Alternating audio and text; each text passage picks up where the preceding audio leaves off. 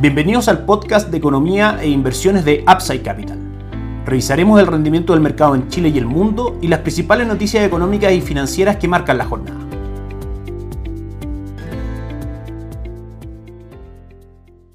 Muy buenos días, viernes 13 de agosto del año 2021. Soy Ramiro Galeano, fundador de Upside Capital. Les doy la bienvenida a otra edición más de Mercados en Upside Capital, podcast diario de seguimiento del rendimiento de los principales activos e índices bursátiles y también, por supuesto, del comentario de las principales noticias del día que van a estar marcando la jornada. Partimos comentándoles, como siempre, que en Upside Capital somos asesores independientes de inversión para personas y empresas que invierten en el mercado financiero, tanto local como global. No administramos capital con instrumentos propios ni recibimos el dinero de los clientes, hacemos asesoría objetiva y sin sesgo buscamos la mejor alternativa de inversión para cada uno de ellos y los ayudamos llevando sus inversiones a algunas de las administradoras de fondos asociadas con Upside Capital, como la Reinvial, Itaú, Principal, entre otros. Luego mantenemos una constante comunicación con nuestros clientes, realizando supervisión y seguimiento a su estrategia de inversión y a sus operaciones a través de nuestro equipo de atención a inversionistas. Bienvenidos a una asesoría objetiva, sin sesgo y con una mirada global. Bienvenidos a Upside Capital. Suscríbete a nuestras redes sociales en LinkedIn, YouTube, Instagram y Spotify. Visítanos en www.upsidecap.cl. Déjanos tus datos y te contactaremos para conversar al respecto. Comenzamos entonces comentando el mercado local. Ayer, jueves 12 de agosto, el IPSA cierra tercera sesión al alza, pese a la volatilidad que caracterizó a la bolsa local. El IPSA se rehusó a cerrar en negativo, librándose de la debilidad que lo hundió por gran parte del día. Por tercera sesión consecutiva, el principal índice bursátil logró anotar ganancias acercándose cada vez más a los esquivos 4.400 puntos. Su inestabilidad se vio ligada mayoritariamente a la continua incertidumbre en torno a un posible nuevo rescate desde los fondos de pensiones. De esta forma, al revertir su caída, el mercado local se acopló con las bolsas internacionales, que vamos a estar, por supuesto, comentándolas más adelante, que lograron extender sus ganancias en los últimos días, aunque de forma un poco más moderada. En detalle, el indicador nacional terminó con 4.373 puntos, un 0.13% más alto que su cierre del día miércoles, llega así su nivel más alto desde el 24 de junio y suma ganancias de 3.09% desde que comenzó a subir el martes. El avance del día se vio impulsado por el salto de 8% de SMU, que destacó entre las ganadoras del día, superó ampliamente a Vapores y Cencosud, que se elevaron también un 2.31 y un 2.16% respectivamente. Al fondo de la tabla, en cambio, se ubicaron acciones de SSU, que cayeron un 2.72%, y Entel, que perdió un 1.91%. Hasta ahora en las pantallas de Upside Capital, el IPSA cotiza con fuerza, subiendo un 0.46%. SMU sigue dentro de las más ganadoras del día de hoy, subiendo casi un 4%, 3.99%, acompañada por Ripley subiendo un 2.05%. Dentro de las principales caídas, SU cae hasta ahora un 1.23% y CMPC cae también un 0.81%. En cuanto a otros activos nacionales, vamos a conversar del dólar peso y el cobre. Por otro lado, en el mercado interbancario, el dólar volvió a recobrar parte de los cedidos en los últimos días. La moneda estadounidense se elevó 0.4 pesos solamente hasta los 773,4. Esto pese a que el cobre anotó una nueva ganancia. El metal rojo subió un 0.93% a 4.31 dólares la libra de cobre en la bolsa de metales de Londres. A esta hora en nuestras pantallas el dólar peso cotiza en 774,15, bastante plano el día de hoy con respecto al cierre de ayer, manteniendo la tendencia alcista de mediano plazo, surgía los primeros días de mayo, con espacio para tener correcciones por lo menos hasta niveles de 763 gráficamente hablando. Por otro lado, el cobre cotiza hoy día en 4,38 dólares por libra.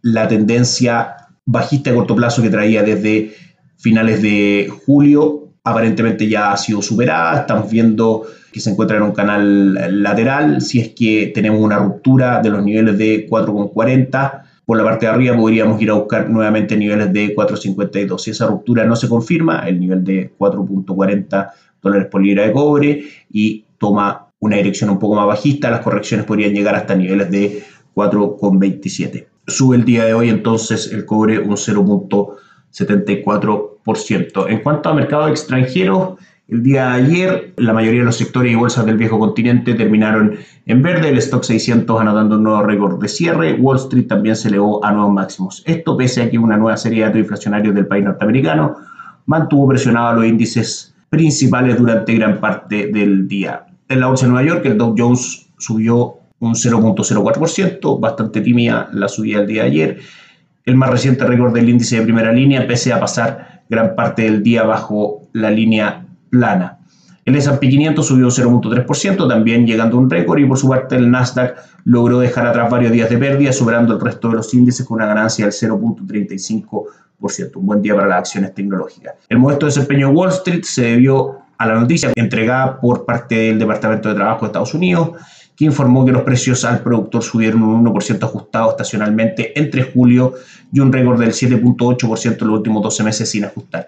Excluyendo los componentes volátiles, es decir, el indicador subyacente, se elevó un 0.9% frente al pronóstico del mercado que auguraba solamente un 0.5%. Es decir, el IPC que conocimos el día miércoles fue un poco menor a lo esperado, el subyacente, eso trajo tranquilidad a los mercados porque ante una menor presión inflacionaria probablemente la Reserva Federal siga manteniendo las tasas en los niveles actuales. Sin embargo, el índice de precios al productor resultó mayor a lo esperado y eso tiende a corregir un poco las expectativas alcistas generadas el día miércoles. La cifra disipó parte del optimismo que se apoderó del mercado el día miércoles, como decíamos, después de que el Departamento de Trabajo informó que la inflación subyacente había aumentado solamente un 0.3% por debajo del pronóstico del 0.4%. Vamos a la lectura de los mercados en línea a esta hora, repasando un poco el resto de los commodities que no habíamos comentado. El petróleo WTI cae un 0.17%, cotizando en 69 dólares por barril y el oro sube a esta hora cotizando en 1.764 con un upside del 0.74%. En cuanto a los principales índices bursátiles, Asia tuvo un día principalmente negativo, con Tokio cayendo un 0.14%, el Hansen de Hong Kong cayendo un 0.48% y Shanghai cayendo también un 0.24%. A esta hora, Europa aún con cotizaciones abiertas, gana tímidamente un 0.07%, destacando al IBEX subiendo un 0.39% y al DAX alemán subiendo un 0.29%. Los índices bursátiles de Estados Unidos ya funcionando hasta ahora, el Dow Jones sube un 0.25%, el S&P sube también un 0.14% y el Nasdaq sube un 0.06%. Les recordamos, por supuesto, que todos estos índices que nosotros analizamos día a día y que vemos que tienen un retorno durante este año 2021 bastante positivo, de hecho ya tenemos a la bolsa en Estados Unidos encumbrándose cerca del 18-19% de retorno durante este año, son de manera bastante simple incorporables en vuestros portafolios de inversión. Déjenos sus datos en www.apsaka.cl y encantados podemos hacer una asesoría objetiva sin sesgo y con una mirada global para mejorar finalmente el retorno de sus portafolios de inversión. También podemos mejorar lo que han sido los retornos de los instrumentos de renta fija, un mercado muy golpeado, renta fija local, muy, muy golpeado durante este año 2021 seleccionando dentro de esta caída los mejores fondos en sí mismo y también combinando y diversificando con renta fija internacional y otros activos también extranjeros. Con eso vamos por finalizado el podcast del día de hoy. Nos vamos a encontrar en una nueva edición de Mercados en Upside Capital el día lunes. Que tengan un excelente fin de semana. Chao, chao. Gracias por escuchar el podcast de Economía e Inversiones de Upside Capital. Te invitamos a visitar nuestro sitio web www.upsidecap.cl y contactarnos para brindarte una asesoría objetiva, sin sesgo y con una mirada global para tus inversiones.